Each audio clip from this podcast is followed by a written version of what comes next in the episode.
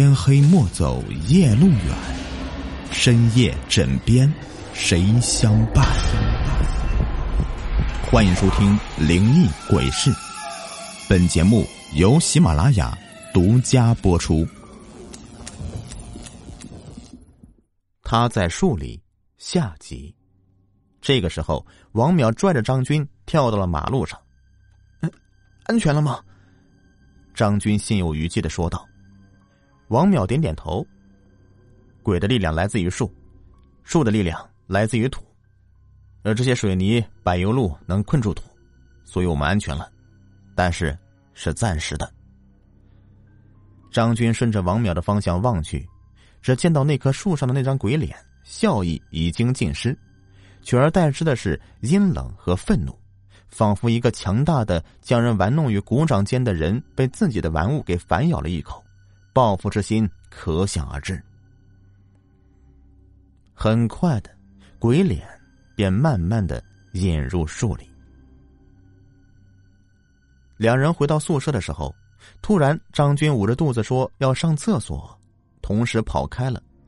王淼并未起疑，回了宿舍，开始苦思冥想着如何对付那个树鬼。如果只是一个普通的鬼，那是很好对付的。可这个鬼挑拨了一一群大树，有树替他遮挡，轻易不可能伤害到他。如果要消灭他，首当其冲的就是要让大树们恢复理智，不再保护他。可这个又如何实施呢？王淼看了看表，已经半小时过去了，张军怎么还没回来呀？突然。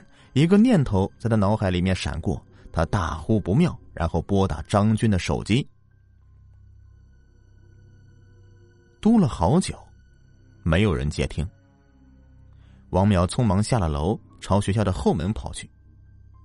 如他所料，那棵刻着“稻子一撒”的树已经被人连根挖走，树洞里并未发现任何尸骨。来不及多想。他赶忙顺着泥土掉落的方向追赶过去，没走多远呢，他就迎面碰上张军了。见无可闪躲，张军只能够硬着头皮迎上来。树呢？张军装蒜：“什么树啊？没时间了，快告诉我树在哪里。为什么要告诉你？那棵树害得我痛不欲生，我只要砍了它，再烧了它，他和那个鬼就再也不能够祸害我了。你，王淼急得说话都不利索了。你砍掉这棵树，那只鬼会躲到另外一棵树里，丝毫伤不到他。不信的话，我问你，你挖树的时候见到尸骨了吗？张军没有说话。当务之急是要揭穿那个鬼的真面目，不让其他的树帮他。那样的话，凭我一人之力就足以消灭他。可是，如果你砍掉并且烧死了这棵树，那我们和其他树之间就结仇了。王淼还没说完，张军就意识到了什么，赶忙转身带着他来到一户人家。据他说，他支付了五百块钱，让这户人家把树砍来烧掉。等他们赶到的时候，那棵树已经在电锯下变成了十多段了。见此情景，王淼一拍大腿：“哎呀，完了！”什么完了？你去找个塑料瓶子给我，瓶子里要装上土。说着，王淼来到了被砍成段的树旁，小心折下一根树丫，插在瓶子里。这是干什么呀？赎罪。还有，你再给那人家那家人五百块钱，让他们把砍下的树埋进刚才的林子里，千万别烧了。为什么呀？这么跟你说吧，你看。你刻在树上的“道字一撒”四个字，现在被倒刻回到你的脸上，也就是说，不管你对这棵树做了什么事，这些事情都会报复在你的身上。现在你挖了它的根，把它砍成了段儿，可它还没死，也就是说，你还有一线生机。这个瓶子里的芽和这根树段，就是你活下来的唯一希望。张军听得浑身发颤。张嘴刚要说什么，王淼已经转身离去。他赶忙的掏出钱包，抓出里面的钱，对这户人家交代一番以后，朝着王淼追去。就在追王淼的时候，意外发生了。跑到一处空旷的地带，张军的双腿突然定住了，任他如何使劲儿都动弹不了。他急了，大声呼救，却怎么也不见有人来。很快的，天逐渐暗了下来，气温迅速下降，最后竟然飘起了雪花。张军冻得全身僵硬，话都说不出来了。大约十一点半的时候。他终于被人发现了。来人是王淼和他的室友们。原来，王淼当时气他自作主张的砍跳那棵树，残害了一个生灵，所以独自离去。直到半夜，王淼见张军还没回来，他便意识到不妙了，便组织室友前来寻找。当他们找到张军的时候，他的两条腿就像是两根冰柱似的杵在地上。王淼用天眼发现。其实是一双漆黑的手，死死的抓住了他的腿。他赶忙掏出挂在胸前的巴掌大小的桃木剑，狠狠的朝着那双手刺去，一下、两下、三下。在室友们看来，王淼是用一把桃木剑将张军脚上的冰块一下又一下的给砸碎了。获救后的张军被众人紧急送往医院接受治疗。很快，手术室的门被推开。据医生说，张军的腿部受冻严重，已经做了截肢处理。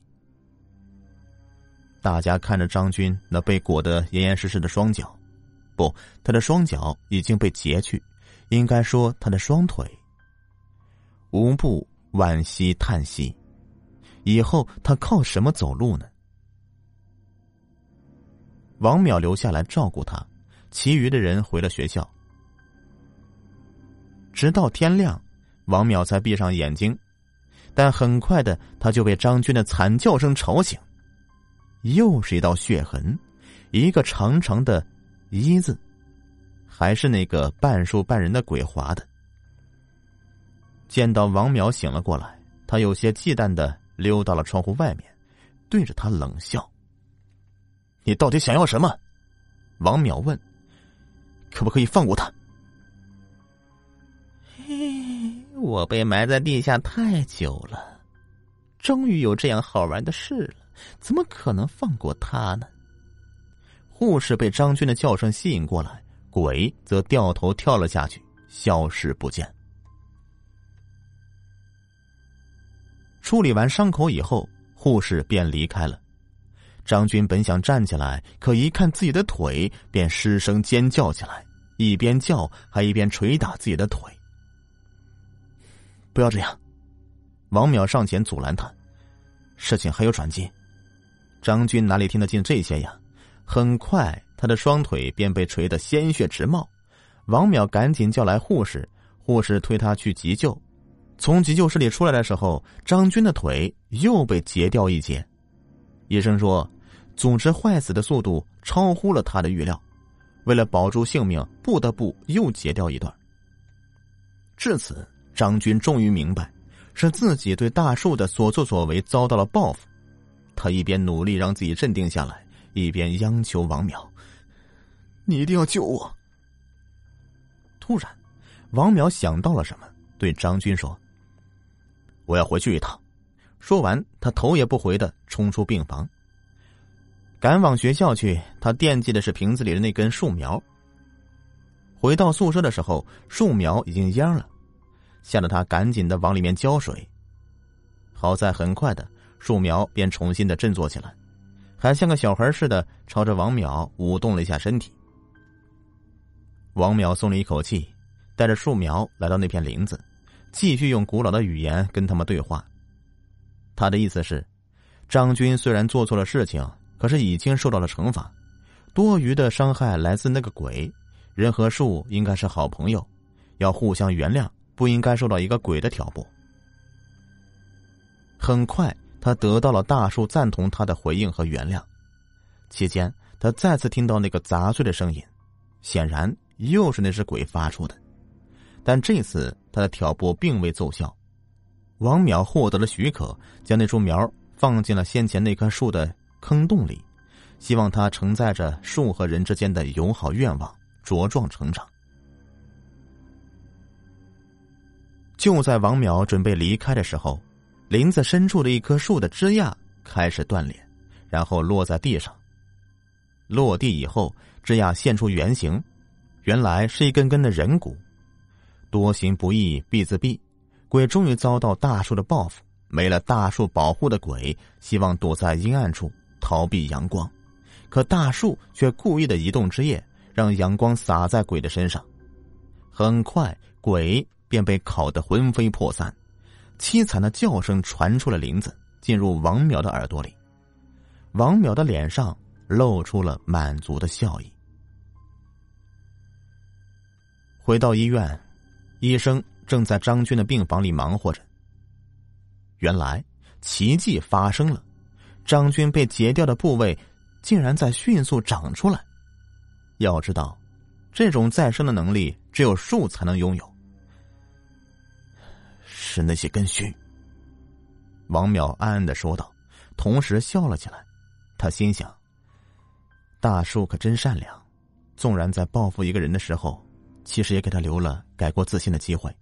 那些之前出现在张军身上的根须，其实是为了在他遭到报复、被截掉身体部位以后，再帮助他重新长出来。